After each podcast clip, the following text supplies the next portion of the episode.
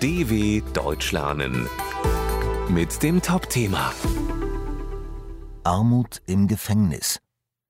Höchstens drei Euro pro Stunde bekommen Gefangene in deutschen Gefängnissen für ihre Arbeit. Resozialisierung, sagen die einen, Ausbeutung die anderen. Vor allem, weil drinnen und draußen vieles bezahlt werden muss. 2022 leben in Deutschland ungefähr 45.000 Menschen in Gefängnissen. Die meisten von ihnen arbeiten auch dort und verdienen dabei ein bis drei Euro pro Stunde. Diese Ausnahme vom Mindestlohn ist möglich, weil sie rechtlich nicht als Arbeitnehmer gelten. Ihre Arbeit soll der Resozialisierung dienen. Dass sie dabei auch keine Rentenansprüche erwerben können, will die Regierung jedoch ändern. Denn durch die Zeit im Gefängnis droht den Menschen häufig Altersarmut. Fachleute glauben, dass dies ein Grund für die hohe Rückfallquote ist.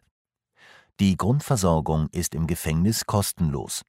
Telefongespräche, Joghurt, Obst, Deo oder Shampoo gehören aber zum Beispiel nicht dazu. Einmal pro Woche können die Gefangenen auf einer Liste auswählen, was sie kaufen möchten. Die Produkte sind jedoch teurer als im Supermarkt, obwohl die Gefängnisse sie eigentlich zu marktgerechten Preisen anbieten müssten.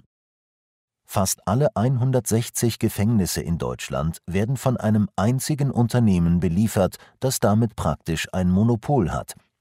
Viele Menschen im Gefängnis haben außerdem finanzielle Verpflichtungen, erklärt Manuel Matzke von der Gefangenengewerkschaft. Sie möchten Unterhalt zahlen, Schulden regulieren und Opfer entschädigen, aber das ist für sie alles nicht machbar. Weitere Kosten kommen hinzu. Für ein ärztliches Gutachten, das man meist für eine vorzeitige Entlassung braucht, muss man zum Beispiel 5.000 bis 6.000 Euro bezahlen, so Matzke. So werden die Schulden bei vielen immer höher. Im Endeffekt ist Knast ein Teufelskreis, aus dem du nicht wieder herauskommst, meint Matzke. Doch jetzt sind einige Gefangene vor Gericht gegangen. Sie wollen eine Bezahlung, die sich am Mindestlohn orientiert und faire Preise für die Lebensmittel im Gefängnis dw.com/topthema